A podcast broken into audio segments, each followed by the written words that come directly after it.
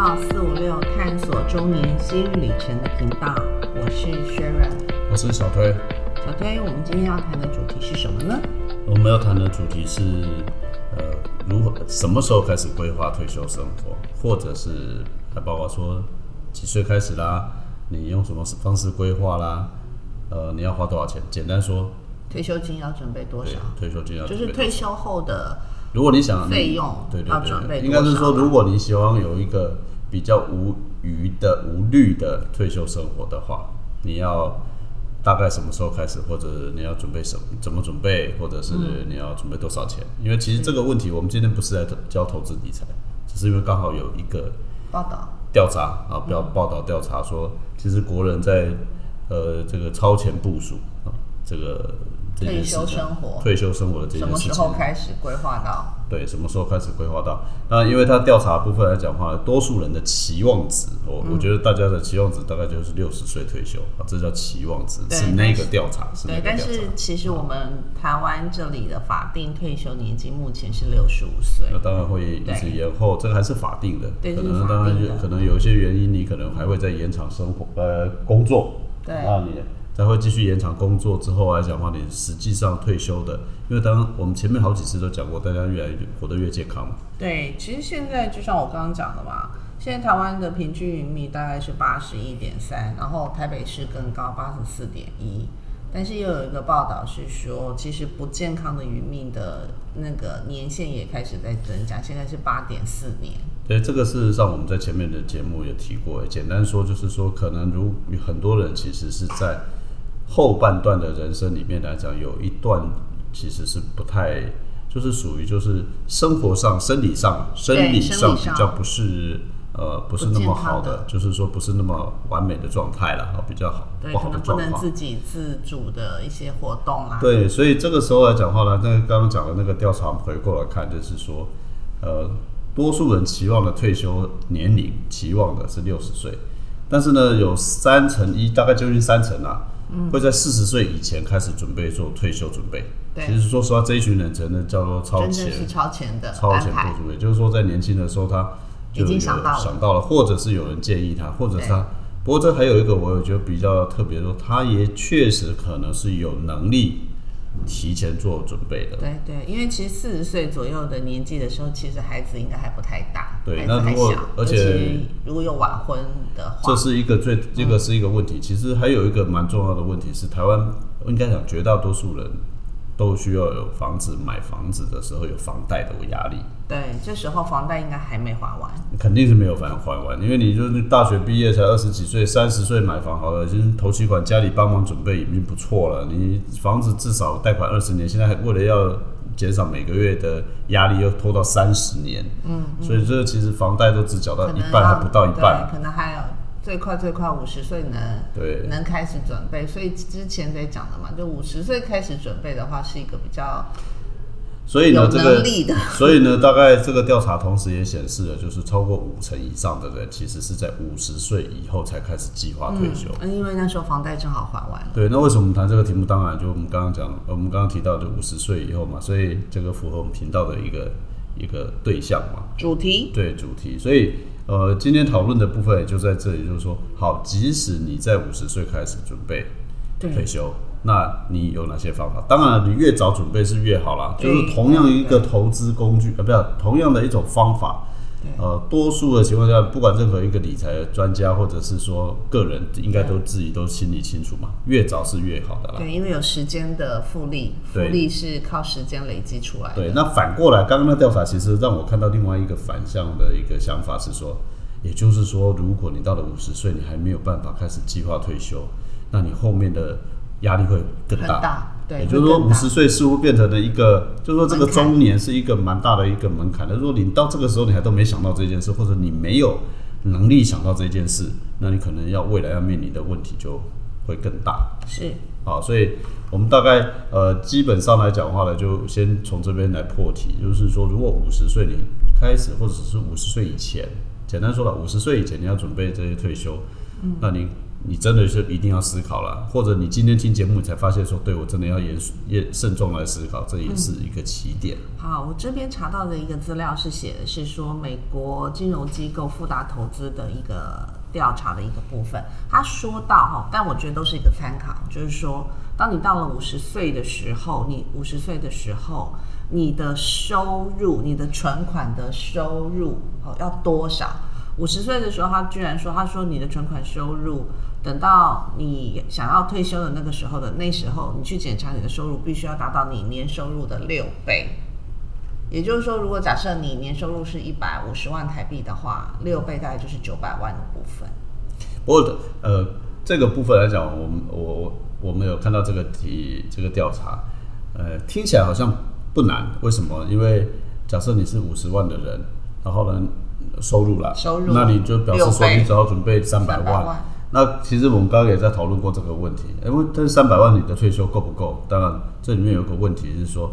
呃，这个假设是因为你现在已经习惯了五十万的年收入的生活方式嘛，所以你到了年你到了六为后退休的时候，你还是可以习惯这种生活方式嘛。所以我觉得这个，我总觉得这个调查好像有哪里不太对，怪怪的感觉。好，没关系。可是实际上来讲，我们把它再细分好了。我认为的细分是说，他说到底我每年必须要，因为我们大概从二十二岁开始出来工作赚钱的话，假设了哈，就说那到底我要类似像一种退休金提拨的那种概念，我等于强迫储蓄的概念好了，我到底要存多少钱下来嘛？因为我们刚刚讲到时间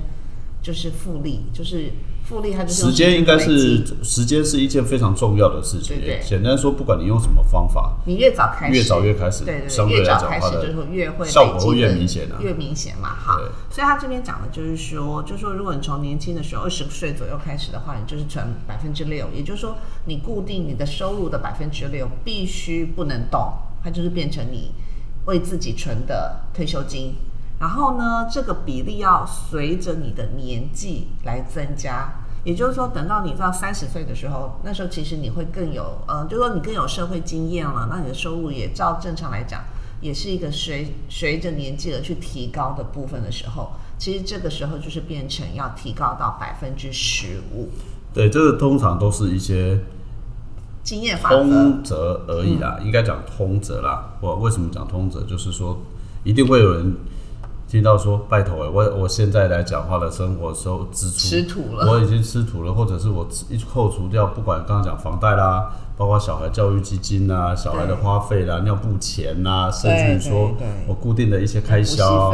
啊等等这些，我都已经所剩无几。我们讲一个双薪家庭来讲话了，然后五六万块钱好不好？呃，假设我我说不一定了，就八万也可以，十万或八万好了，双薪不一定，我我也很难讲了。我们只是讲一个大概，我们就算八万中间值好了，你六趴，那你要存多少钱？四千八，四千八嘛。如果是如果是十五百分之十五的话，那就是一点多万了。对，一点多万了，当然看起来不多不大，也可能。不小不小哎，因为这个四千多块钱其实也不小的事情，四五千块钱呢。嗯，那这个东西是不是能拿出来，我们真的也不知道。不过刚刚还是要传达一个观念，它是一个通则，所以你搞不好你现在比较吃，你比较紧的时候，你可能就是只有两趴开始，那你可以逐步变六趴，逐步变十趴，逐步变十五趴，这有可能嘛？因为你的，你毕竟你的收入理论上，理论上你是要能成长的嘛？对，对不对？但是也可能。有不可能有有极限啦！我觉得就是说，你的收入成长，多数人会到了一个成你薪资之后，大概就会停滞啦。啊，就是多数人都会到一个阶段就会停滞。所以刚刚讲那个通则的部分还是值得参考，只是说你也不要觉得说，哎，好像啊，我一个月拿四千多块，讲完有，我搞不好我一个月那个呃悠悠卡说像月费是吧？一个月就要一千两百多块，算一千三了一二八零吧，一二八零就要一千三了嘛，对不对？所以搞不好就已经好几趟了嘛，对，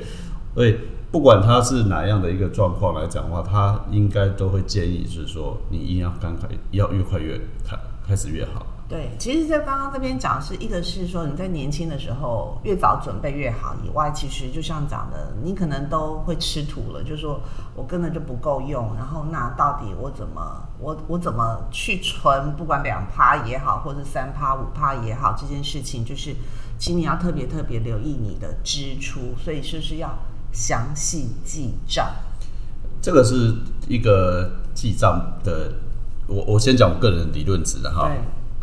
我说实话，我诶要做记账真的是一个非要非常人的要求。我认为多数人很难，我啦，我我觉得很。可是我必须要讲，所以刚刚待会儿会讲到男女有别，就是男女有别在处理这件事情来讲，我必须要讲，我记过账，真的。那我也记得非常详细，我必须要讲，我记得真的非常详细。我我早餐花了多少钱，我午餐花了多少钱，或者晚餐花了多少钱，包括中间喝的饮料或者是买的零食是什么，其实我真的是非常。以前最早期的时候用手写，手在手写在自己的笔记本上嘛，因为它有日，它有每天每天的这样。后来就是写在 App 上，那写在 App 上之后呢，其实你都以为我先讲当下原本一一个月过后了，就都觉得说，哎，自己好像没有特别没有花什么钱。可是等到你回头去看到他的分析报告的时候，你会诧异，会跟你想象的其实是有出入的。所以我只是告诉大家分享经验是。你你认为你好像没花到钱，花了什么钱出去？可是等到你一个月总结回去看的时候，才发现啊，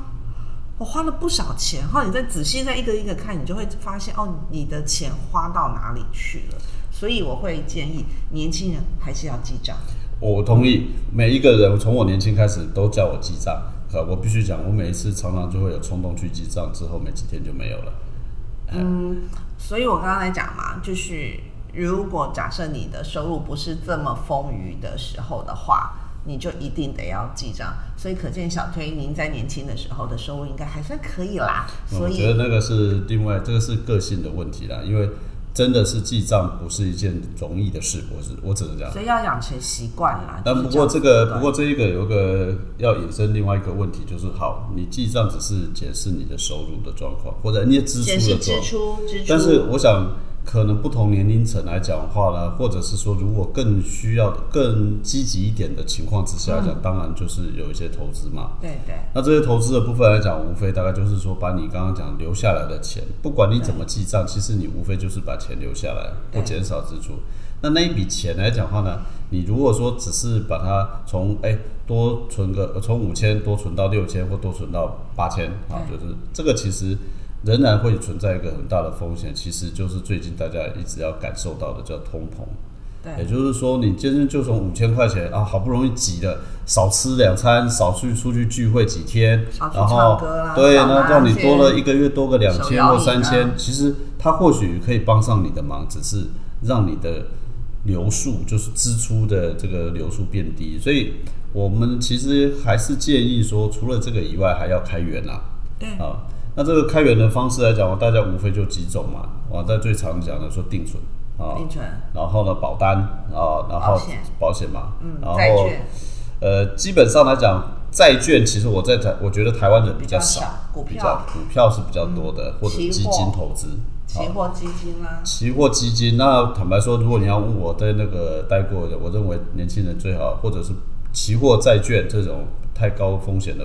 不管你你有多少钱，我会暂时建议你尽量不要去铺。现在可能还有更多的是那些虚拟货币。呃，那个东西都要量力而为啊。当然，你年轻一点，或者你有准备可以赔掉的钱，不影响生活的钱，那就没有问题了。那另外一个就是很多人会开始投资所谓的房地产，不过这也都是跟自自己的能力有关系。房地产可能更大了。对，但是随着 年纪到了，就随着慢慢成长，你可能到五十岁的时候、六十岁，你或许确实有机会投资房地产。是啊，那在更早之前，如果要超前一点，或许我个人呢，这是我个人的建议呢。我其实我已经不太建议大家去投资定存了。啊，因为这个定存其实说实话，那个通膨一下子就不见了，吃掉了。而且现在定存的利息其实是真的非常非常非常少，可怜。倒是说，那保险我就觉得那就是见仁见智，每一个人有各自的不同的需求啦。啊，可是保险其实算起来，每年的成呃每年的叫做这个固定支出不少。对对，因为保费其实不便宜，尤其是如果你要去缴那种所谓的叫做储蓄型的，对，那真的是非常高。是，所以你是不是能负担得起这？我其实我不知道。对，对吧？那倒是说现在比较帮呃比较容易入门的或接手的，我如果以我的年我年前，因为我自己也都有从这个跟我的小孩在沟通嘛，嗯，说你像这定期、定时定额的投资一些股票也好，或是基基金金嗯啊、或者是我觉得倒是这个是另外一种比较中长期，如果是一个中长线投资比较好的方法。对，好，也就是说你刚刚讲，即便你刚刚提到的记账留下的钱，啊，说实话，现在定期定额最少的门槛都是三千块一钱，千一千，一千一千也有，还有你知道吗？最近还有那个呃台新的出一个 Richard 卡，它十块钱、一百块钱都可以。对，所以其实没有，所以其实我应该这么讲，因为你刚刚的，就是小推自己对小孩子的沟通是这样子嘛，其实我对我们家的孩子沟通也是这样子，请他去把他的钱，不管是一千块、两千块或三千块也好，如果能省下来的，他们也是哇哇哇哇叫，说自己的零用钱都不够了，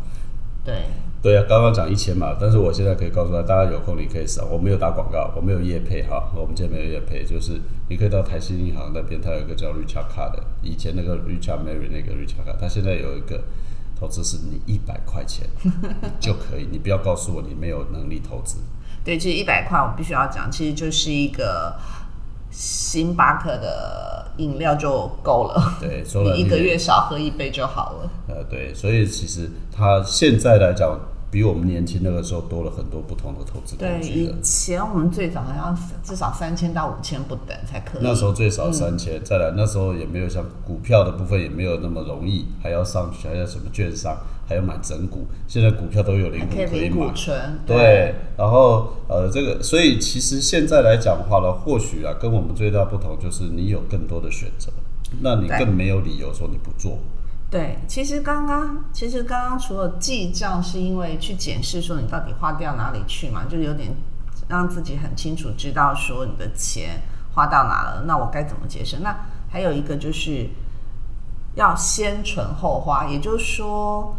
应该是说你要对你自己将即将领到的薪水做一些预期的规划。像以前我的习惯啦，后来我自己回来看，哎，发现原来我有符合这样子的好算好习惯吧，就是我会预期到我自己领到的薪水是多少。好，那领到完之后呢，其实我就会规划说，哎，我固定什么不能花，就是固定百分之多少不能花，剩下的可以花。好，那因为我第一份工作它，它是根据我们就是有点多劳多得的那种概念，所以它不是一个固定薪水的情况，所以每个月的可支配的金额就是不同的。但是我以我的习惯，我就会知道说，哎，我限制我下个月我的额度是多少。对，这这个提到的另外一个问题啦，就是说不同的人，他们面对不管你刚刚讲的什么先存后花啦，或者是说刚刚讲的投资方式，其实都有一个特点，就是每一个人的收入状况不一样，不一样。对那举例来说，如果今天你是公务人员，那说你很很固定的，你甚至于你就不需要担心，因为因为你的进来的钱钱是是固定的。固定的，那在没有特殊的情况下，多数多数的情况下，基本上你都可以很固定的到你退休年龄都还有这种收入，嗯而且你还可以预期它每一年会有一个增长。对啊，那现在又调薪百分之四啊，百分之三都有个增长。但是如果你是属于那种上班族，那就可能不一样。有的人就是像刚刚讲的，有的人他的收入是高低很多的、很大的，嗯因为他是业务型伏的啊对。那有的人当然还是属于上班族，可是说不好听一点，你可能这个工作啦、会不会被之前，或者是会转换啊，这其实是难以预期的对，嘛。都要为自己留一点。对，所以不同的人，你在选择不同的方式，就可能也要选择不同适合你的方式啦。对好，那所以呃，我觉得讨论到这边来讲的话，只是提醒大家是说，不管是哪种方式，你应该尽快去找出来，对，找出一个你自己最适合的方法。嗯，如果是跟我们差不多年纪的时候，这时候就要跟好孩子好好沟通了。对，因为你已经经历过了。那如果你现在到这个年纪，今天这个题目不是只有针对你，你可能针对你的小孩，对，因为孩子嘛，对，那他还是有机会开始。对，那其实讲到这里来讲的话，大概就还是要问那个问题：那到底多少钱可以生活？多少钱可以生活？经过你刚刚讲的那个算法来讲的话呢，就是说六倍你的六倍嘛，对那一百五十万的话就是要九百万嘛。对，但是因为那个差异蛮大，因为那算法有点差异。但是我们就讲台湾好了，尤其刚刚是美国嘛，对不对？那台湾其实大家都做过很多试调，试调啊，对啊，台湾这边有万人的试调的结果是告诉我们是说大概的金额要到一千一百三十五万。呃，对，这个其实是基基本上来讲的话，这这个金额真的是见仁见智。对，因为你随便，就算你现在走到路边，或者问你身周遭的人来讲，可能有人一千万，有五百万，有三百万，有两千万，有人甚至于还觉得不止。对，可能他就是大家可能都没有仔细去算过，对。也没有仔细去想过，可能就随口说说了一个数字出对，来，而且对。可能可能都还会以现在自己想过的日子去想象，就说啊我未来还是想过什么日子，去估算你的退休金。对举例来说，搞不好现在在想说，哦我以后退休以后，我还要。哎，每年可以出国一次啦，每年还要出国两次啦，啊、嗯我要住在哪里啦，啊、所以去想象。对那但是实际上的状况跟真的不太一样啊。对，其实应该是说，其实算过台湾在台湾，呃，每个月退休后的平均花费大约在三万块新台币左右，所以你算嘛，就是三万块，那一年下来就三十六万。那我们多抓一点点好了，多抓一点点，大概就一年至少至少存个准备个四十万，应该不过分吧？一年准备四十万了，我也其实其实我也我也很难回答，因为很很很，其实我觉得这还算因为这里面其实这里面还有一些前提啦。所谓的前提是说你生活在哪个城市？当然这是其中一个问题，第二个是你是什么样的生活方式嘛。哦，这个其实差异很大，所以其实刚刚那个调查结果，每一次假设有人来问你说啊，或者是说你自己去思思思考说你到底要花多少钱，这个才能退休，或准备多少钱才可以退休，这个其实我们也没有答案给你。不过我倒是发现说，呃，网络上面有很多试算的公式、试算的软体。呃，很多券商都在做这种东西，很多保险公司都在做这种东西，甚至于可以在网络上找到 App，你可以自己把一些试算的，就是说你你可以去把那些条件输入或参数输入之后，其实你大概就可以得出一些你大概可以参考的。对，可是如果参考的数字出来之后，发现自己的存款根本没这么多的时候，不知道。那你还有机会努力，至少你现在至少你现在还有机会努力啊。我只是在想说他们会不会很崩溃而已。啊，有可能很崩溃，但是也可能告诉你说你还得准备啊，啊还要再花时间准备嘛对，对你还有机会准备的，至少我觉得乐观一点看，你至少现在搞清楚你不够了嘛。是啊，是啊，对呀、那么你总不能说等到最后一天了才发现说哦原来不够了，或者已经已经没能力准备的时候才发现不够吧？对啦。其实至少我们这样算过嘛，一千一百三十五万，其实我认为算是相对比较合理的。我怎么认为说它是相对合理的？譬如说，我们举例来讲，台湾台湾的平均寿命是八十一岁嘛，八十一岁我减掉六十五岁好了，法定年龄退休了哈，那大概就十六年嘛。那我们刚刚讲说，现在其实大概一个月退休后的生活大概三万三万块左右的话，那大概就我们算四十，我们刚刚讲四十嘛，十六年代就是六百四十万。但是这样子的日子其实相对是比较拮据刚刚好的。你看这里面就出现了一个蛮结蛮大的一个差距。呃，现在你的认为是这样，可是有的人他觉得说，嗯，不用吧，我现在我其平常我退休后我也没，我觉得我自己本来就种种菜、养养花，呃，对不对？那这样可以了，那这样不用了。对，所以所以这里面其实就开始蛮产生蛮大的差异。对对对，可是我必须要再讲后面还有一段，还让我先讲完，就是因为刚刚的调查已经讲到了，如果不健康的平均余命是八点四年的话，八年我们就算八年好了。好，那你想找，不管是找外籍外籍就是家庭看护，或者是本国籍的，就是看护的话哦，那你一个月至少准光要付给他们的费用，我先讲光是付给他们的费用，你可能就有到从三万多到六万不等，因为本国籍跟外就是外籍跟本籍的差异以外，还有自己本身的一些耗材，所以其实我要讲的是，最怕的是不健康的渔民那些年的花费。对，我同意。但是这个问题其实我们也讨论过，其实我的想法可能不跟一般人不太一样。我说实话，因为这个时候就牵涉到蛮大的一个问题，就是说你那个所谓的不健康是属于什么状态，其实是不值的。哦，是不值得。如果今天来讲的话，你是处于那种我们讲的高速失智的状态，嗯，对吧？诶、我讲直接一点，你的银行有三千万哦，那未必帮得上你的忙，因为那笔钱只有你能动。因为就是说，所至以少不是我的意思是说，因为嗯，不要造成，不要因为自己的不健康或者没有自己没有一点存款的话，会造成孩子或是你后辈帮你养，就是后面帮你处理的人的困扰啦。所以其实我要讲，我要简单顺便进到另外一个主题，就是说，刚刚提到的是财务上面的准备，嗯，对不对？那我对于这个目前的这个想法来讲的话，其实还有其他不同的想法了，因为我没有办法回答说每一个人要准备多少退休金。对。那这些都是专家他们的算法，可是我我个人的感觉，大概如果你真的想要能够比较好一点，或者这也是你另外一个参考的意见啊。第一个就是说，在那个在尽量在这个时候开始去努力，让你在未来退休的时候的收支的缺口要尽量的减少，甚至于说收入收支产生正数，正数啊正数。举例来说，为什么我这么讲？我们刚刚特别有提到一件事情，叫做房贷。房贷是可预期的支出，对不对？那如果你今天来讲话呢，到那个时间点，第一个你没有房贷，对，那你相对来讲你就至少少了一笔支出嘛。那或者是说你可能有一些固定的一些，我不知道其他的什么支出啦，车贷也好啦，或者是小孩子的支出啦，因为小孩子到了大了一个年纪了嘛，那他可能自主了，甚至于说他不要你付他读书的钱嘛。那这个东西就是设法让你在到的那一天，假设你是六十岁也要六十五岁也好，或七十岁也好，那个支出的阶间要尽量的尽量减少。对，你刚刚提到的是这个这个照护的，那可能也是一种支出。是，但是不管是什么支出，你要有创造一个收入能够 cover 掉这个支出，这个是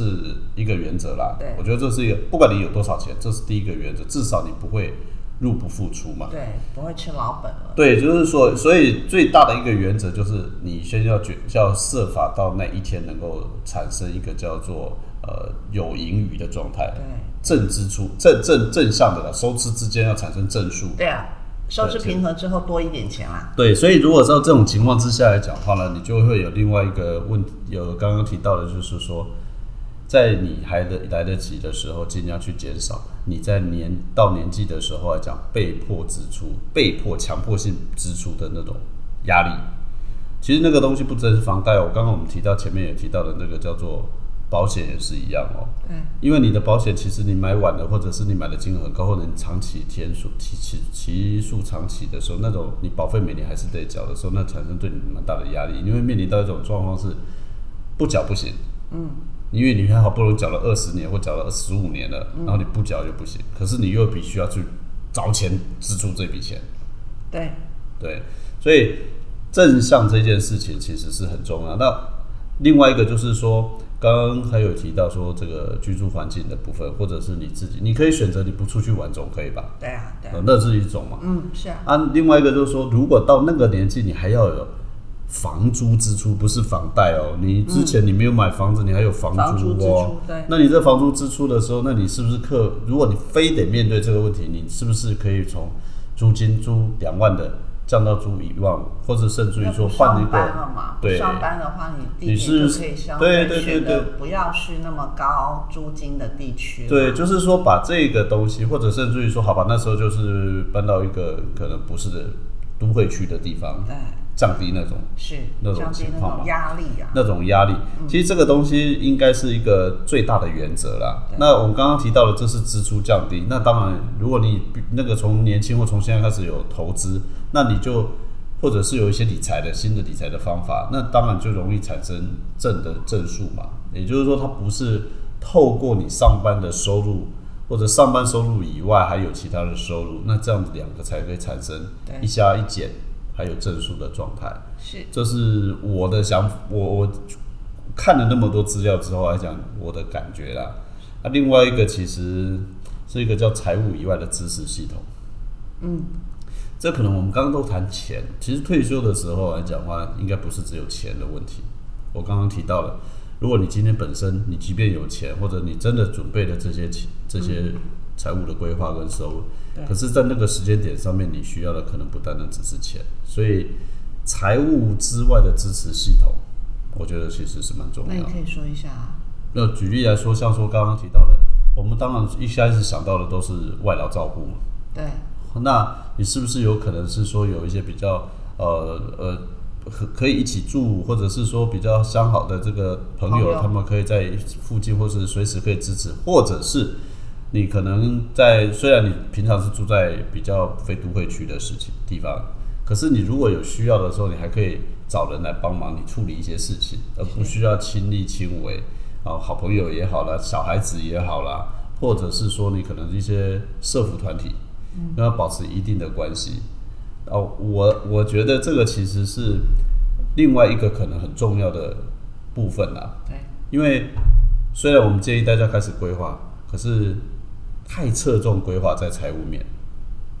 忽略掉，或者是说可能没有特别去留就是意。其实你有钱，可是没有人帮你处理的时候，也没有办法。啊，那另外一个蛮好玩的是说，像我们家虽然不住在乡下哈，但我像我们常常家里会有人送菜来，就是亲朋好友自己种的。我说实话，某种情况之下，那个菜钱也不少了。省下了不少菜钱，省下不少省下不少菜钱对能台风期或是淹对对对对对对水期的菜对钱对对对对，那金所以额是很所以可观的。在某一些区域，或者是说某一些非都会区里面，这种事情上，假如你住在那边来讲，左右邻舍、亲朋好友的部分来讲的话呢，大家会互相用物质上的支持，那多多少少也可以减少你一些支出啦。是啊是啊，啊，这个其实还可以增进感情。对，没错没错，守望相助一下嘛。那你是不是就一定要非找一个外劳不可啊？我也不知道啦。这就是看大家每个人的情况不一样，就是大家自己要去做评估了啦。对，那这个事情就会更需要时间去慎重跟规划。好，所以我在如果今天谈到这个东西来讲话呢，从现在开始，不要以为你离退休还有一段时间。对，其实如果你不准备，那未来你会越来越难。对，那如果已经准备好的朋友，那其实你们就相对是放心的。对，那不管你过去有没有准备，至少你现在应该要开始思考了，没错没错，好不好对，好，那小天，我们的今天节目应该就到这里喽。？OK，好，谢谢大家，拜拜拜拜